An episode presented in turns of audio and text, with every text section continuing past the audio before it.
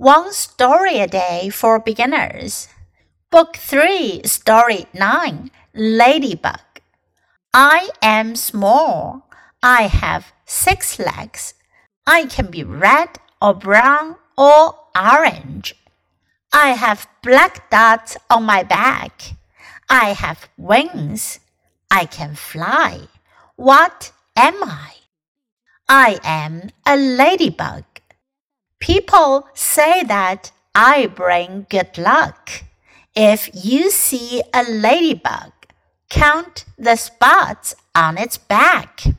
You will have good luck soon. Farmers like me a lot. Why? I eat many bad bugs that farmers do not like. 这故事讲的是 ladybug 瓢虫的故事。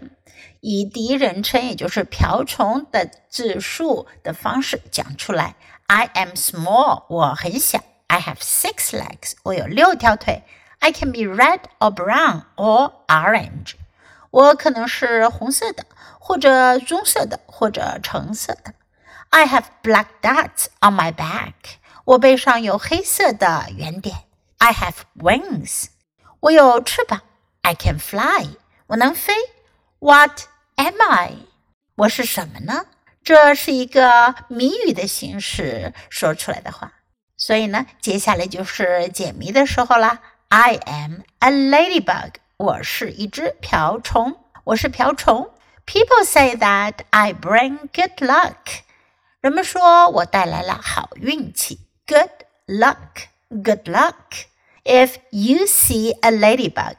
Count the spots on its back。如果你看到一只瓢虫，count 数数数数它背上的斑点，you will have good luck soon。你很快就会有好运气的。Farmers like me a lot。农夫们很喜欢我。Why？为什么呢？I eat many bad bugs that farmers do not like。 因为呀，我吃很多农夫们不喜欢的坏虫子，也就是害虫。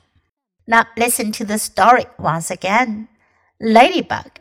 I am small. I have six legs. I can be red or brown or orange. I have black dots on my back. I have wings. I can fly.